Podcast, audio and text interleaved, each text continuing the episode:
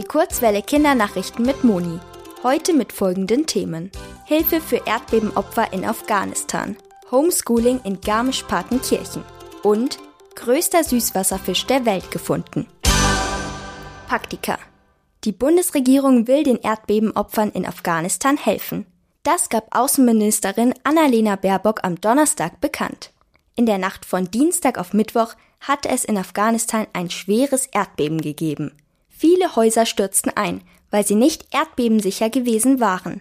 Laut des afghanischen Innenministeriums kamen mindestens 1500 Menschen ums Leben. Mehr als 2000 wurden verletzt. Elmau. Viele SchülerInnen im Landkreis Garmisch-Partenkirchen müssen ins Homeschooling. Die Maßnahme gilt bis kommenden Dienstag und damit für drei Schultage. Grund dafür ist der G7-Gipfel. Der findet zurzeit im Schloss Elmau in Krön statt. Das liegt an der Grenze zu Österreich und ist ungefähr 100 Kilometer von München entfernt. Die Verkehrslage dort ist wegen des Gipfels beeinträchtigt und die SchülerInnen wechseln vorerst in den Distanzunterricht. Ausgenommen davon sind SchülerInnen, die gerade Abschlussprüfungen schreiben. Beim G7-Gipfel treffen sich jährlich die Staats- und Regierungschefinnen sieben wirtschaftlich wichtiger Länder. Dazu gehören zum Beispiel Deutschland, Frankreich und die USA. Auch die Europäische Union ist bei allen Treffen vertreten. Mekong. Ein Fischer hat in Kambodscha den größten Süßwasserfisch der Welt entdeckt. Kambodscha liegt südlich von Thailand. Der Fisch wurde im Fluss Mekong gefangen. Bei dem Tier handelt es sich um einen Süßwasserstechrochen. Er ist fast vier Meter lang und 300 Kilogramm schwer. Das ist in etwa das Gewicht von einem mittelgroßen Motorrad. Der Rochen bietet Hoffnung für den Fluss Mekong denn der Fluss hat mit vielen umweltbedingten Problemen zu kämpfen.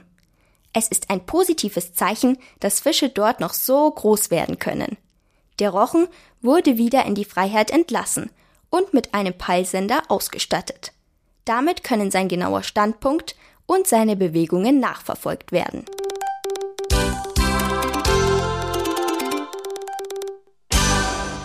Die gute Nachricht. Der russische Journalist Dmitri Muratov hat seine Friedensnobelpreismedaille versteigert. Der Erlös von rund 98 Millionen Euro soll an geflüchtete ukrainische Kinder gespendet werden. Muratov war Chefredakteur einer unabhängigen russischen Zeitung. Dort kritisierte er den russischen Präsidenten Putin, obwohl das für Journalistinnen gefährlich sein kann. Für diesen Mut erhielt er letztes Jahr den Friedensnobelpreis. Das Wetter. Am Wochenende bleibt es warm und sonnig bei Temperaturen bis zu 28 Grad. So bleibt es auch nächste Woche. Teilweise bedecken Wolken den Himmel und es kann zu Regenschauern kommen.